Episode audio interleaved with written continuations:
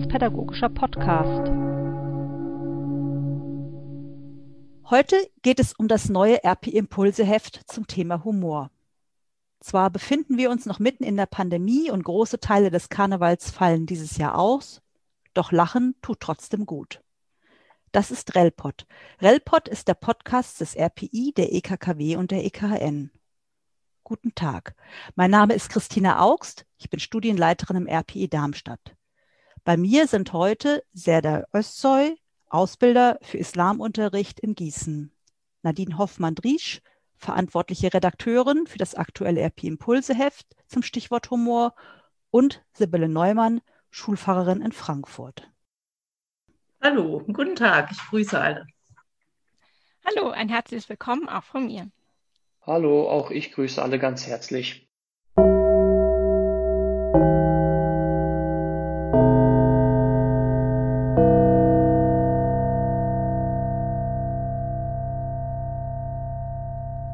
Liebe Nadine, meine erste Frage gilt dir.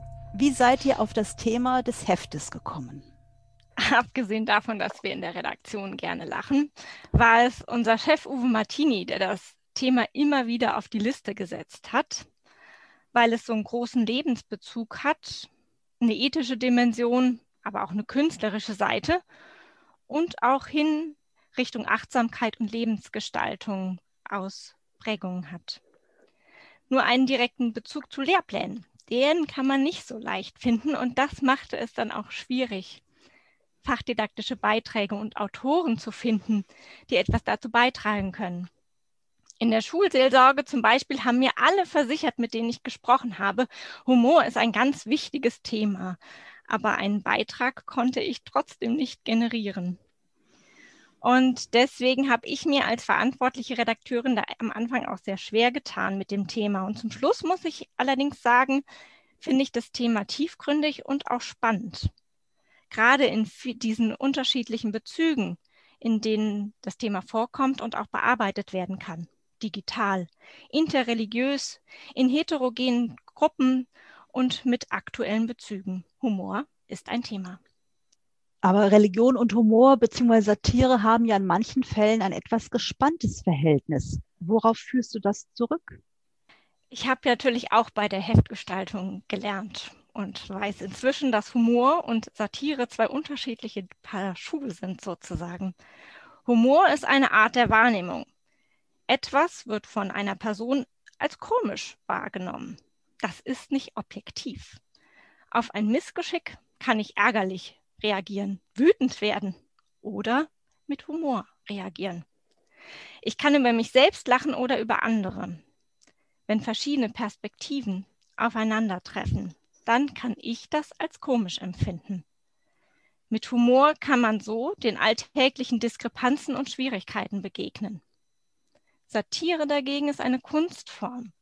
Sie arbeitet mit Mitteln wie Übertreibung oder Untertreibung und sie zielt darauf ab, Personen, Ereignisse, Zustände zu kritisieren. Es gibt Dinge, die sind Menschen so kostbar, dass sie die Kritik daran nicht ertragen können oder meinen es überhaupt nicht aushalten zu können. Religion ist für viele Menschen so eine kostbare Sache. Ich persönlich denke, dass es nichts und niemanden gibt, den ich man nicht kritisieren dürfte. Das ist aber nur meine Meinung. Nun eine Frage an Herr Özsoy. Welche Bedeutung hat denn Humor im Islam? Suchen Musliminnen und Muslime Antworten auf ihre Fragen rund um den Islam, dann orientieren sie sich an den Hauptquellen des Islams. Das ist einmal der Koran und einmal die Sunna. Die Sunna stellt den vorbildlichen Weg des Propheten Mohammed dar. Seine Hauptaufgabe war es, die göttliche Offenbarung zu verkünden und sie authentisch zu interpretieren. Wirft man einen Blick in die Sunna, so lässt sich beobachten, dass der Prophet Mohammed humorvoll gewesen sein muss. Er soll gerne mit seinen Freunden gescherzt und herzhaft gelacht haben. In den Überlieferungen wird berichtet, dass der Prophet Mohammed sich beim Spielen mit seinen Enkelkindern auf Albereien eingelassen oder ihnen gar die Zunge gestreckt haben soll. Schaut man sich diese Überlieferungen an, so kann man sagen, dass der Prophet Mohammed einen Sinn für Humor gehabt hat. Demzufolge hat der Islam ebenfalls Sinn für Humor. Ähm, daran schließt sich aber auch meine Frage, die ich eben schon mal hatte, an Sie an. Religion und Humor bzw. Satire haben ja an manchen Stellen ein sehr gespanntes Verhältnis. Worauf führen Sie das zurück? Diese Frage beschäftigt nicht nur uns heute. Das Verhältnis zwischen Religion und Humor war auch zur Lebenszeit des Propheten Mohammed Thema. Eines Tages sagten die Gefährten zu ihm, O Mohammed, du scherzt ja mit uns und brachten ihre Verwunderung damit zum Ausdruck. Doch Mohammed erwiderte, ja, aber ich sage dabei nur die Wahrheit. Diese Überlieferung zeigt, dass Mohammed gescherzt, aber dabei weder gelogen noch übertrieben hat. Er setzt also dem Humor Grenzen, unterlässt Lügen und Übertreibungen. Und das auch beim Scherzen. Ähm, aber äh, das ist, wir sind jetzt ja mitten in meiner nächsten Frage. Es Grenzen von Humor und Satire? Darf Satire alles? Und gibt es auch Grenzen von Religion? Darf Religion alles? Wie schätzen Sie das jeweils ein? Wir leben in einer freien, demokratischen Gesellschaft. Das Grundgesetz gibt uns auf Grundlage der freiheitlich-demokratischen Grundordnung die Möglichkeit, die eigene Meinung in Wort, Schrift und Bild frei zu äußern. Sollten persönliche Grenzen überschritten werden, so kann man mit den Mitteln des Rechtsstaats dagegen vorgehen. Da kann ich mich, glaube ich, gut anschließen. Im aktuellen Impulseheft haben wir einen Beitrag für die Sekundarstufe 2 bei dem es vor allem um Karikaturen im Religionsunterricht geht. Und die Mohammed-Karikaturen waren da gar nicht der hauptsächliche Gegenstand dieses Beitrages. Die sind erst in den Fokus gerückt mit der Ermordung des Lehrers Samuel Paty im Oktober. Auf einmal war dieser Beitrag hochbrisant und wir haben in der Redaktion uns sehr viel Gedanken darüber gemacht. Es ist klar, so wie Herr Össolsch das schon gesagt hat, im Zuge der Meinungsfreiheit darf jegliche Kritik geäußert werden. Und wenn ich denke, dass es unangemessene Kritik ist, dann muss ich mich mit Hilfe von rechtsstaatlichen Mitteln dagegen zur Wehr setzen. Auf der anderen Seite aber auch, wenn ich weiß, dass eine geäußerte Kritik in Form dieser Karikaturen dann zum Beispiel mein Gegenüber so verletzt, dann sollte ich mich doch fragen, kann ich diese Kritik nicht anders zur Sprache bringen als auf diesem Wege? Und dann ist es doch nicht die Frage, ob Humor alles darf oder Religion alles darf, sondern alles darf kritisiert werden und muss hinterfragbar sein. Aber es ist doch eine Frage, was ich mit dieser Kritik erreichen will, den anderen zu verletzen oder mit dazu beizutragen, dass Verhältnisse verbessert werden. One,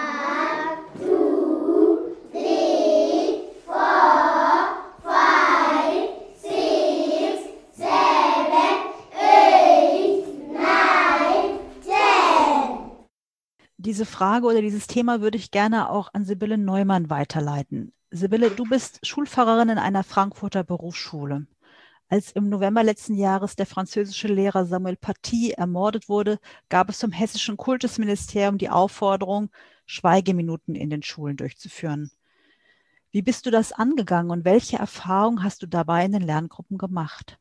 Ähm, es war so, dass wir relativ ja kurzfristig ähm, von der Schweigeminute als Kollegium informiert worden sind und dann die Schüler am Montag, also wir haben, glaube ich, am Donnerstag ging das zum Kultusministerium raus, dass am Montag eine Schweigeminute stattfinden soll. Und ähm, die meisten Lehrer fühlten sich auch sehr überfordert erstmal mit der Aufgabe, äh, jetzt so ad hoc eine Schweigeminute zu machen.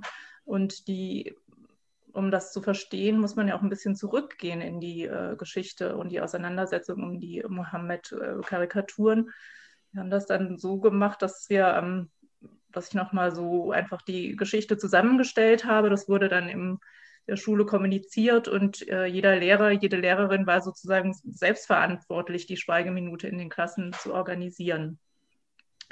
Ähm, ich habe gemerkt, dass es in meinen Lerngruppen, das waren Fachoberschüler und äh, Fachpraktiker, also das sind Schülerinnen und Schüler, die so eine Lern so Schwierigkeiten im Lernen haben, Lerneinschränkungen haben. Und die Fachoberschüler machen eben die Fachhochschulreife, ähm, dass es dort sehr unterschiedlich aufgenommen worden ist, dass es aber bei den Schülerinnen und Schülern so etwas gab, wo ich vorhin so dachte, das, was jetzt Herr Ösei äh, vorhin gesagt hat, sozusagen über das positive Verhältnis von äh, des Propheten Mohammed zum, zum Humor.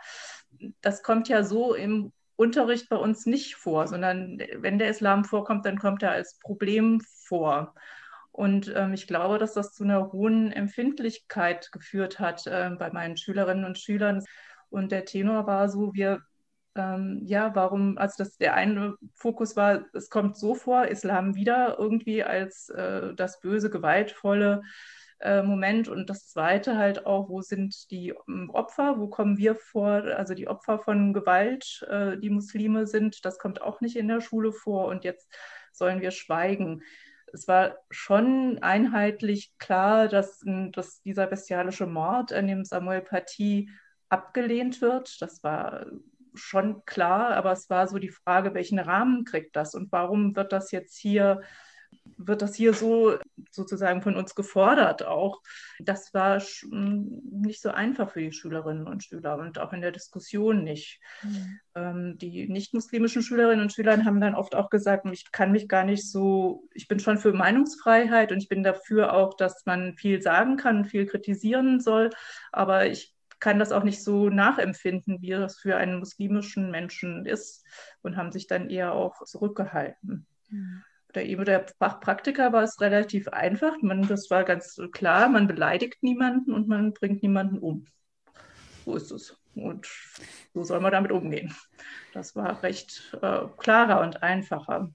In der einen Klasse haben wir dann verabredet, dass wir irgendeine Form von Gedenken auch finden müssen. Wir haben dann die Schweigeminute einfach verlängert, also angeregt, dass sie verlängert wird, äh, dass auch jeder nochmal die Möglichkeit hat, auch ähm, an die Menschen zu denken, die für sie oder ihnen wichtig waren. Aber es waren schwierige Diskussionen in den Klassen.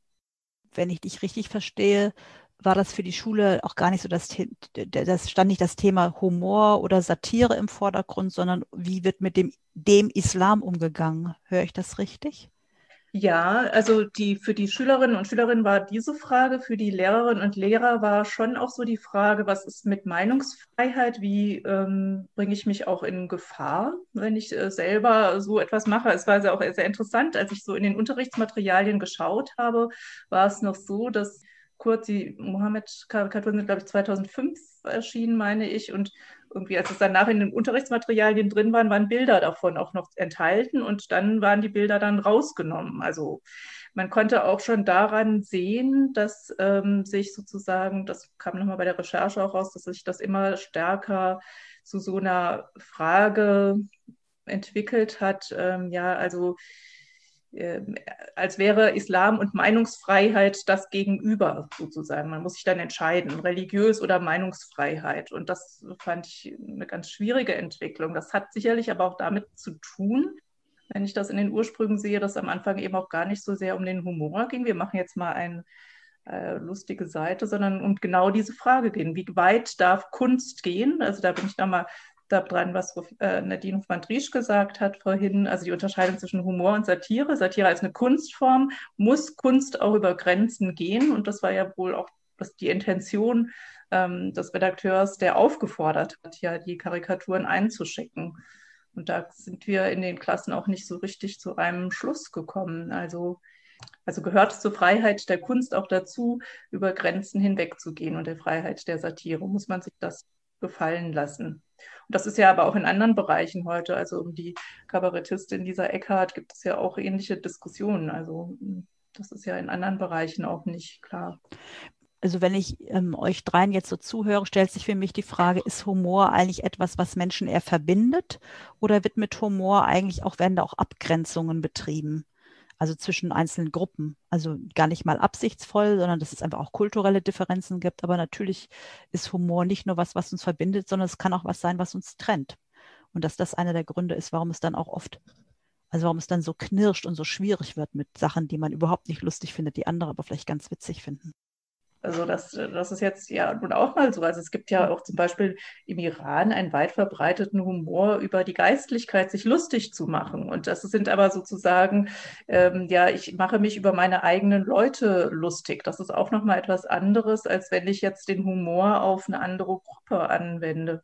Und insofern hat Humor sicherlich, also was das, das Verbindende, wir lachen gemeinsam über etwas, äh, aber es hat eben dieses, ähm, ja, Abgrenzende, Ausgrenzende eben auch. Also das Auslachen, sich lustig machen, die Satire, mhm. Kritik anbringen, ja. Ja, danke. Wir wollten aber diesen Podcast nicht ähm, enden lassen, ohne vielleicht einen Witz zu erzählen. Und deswegen ringfrei für zwei Witze. Ein Priester, ein Pfarrer und ein Imam wollten herausfinden, wer von ihnen der beste Seelsorger ist. Sie beschlossen, alle in den Wald zu gehen und einen Bären zu suchen, den sie bekehren wollten.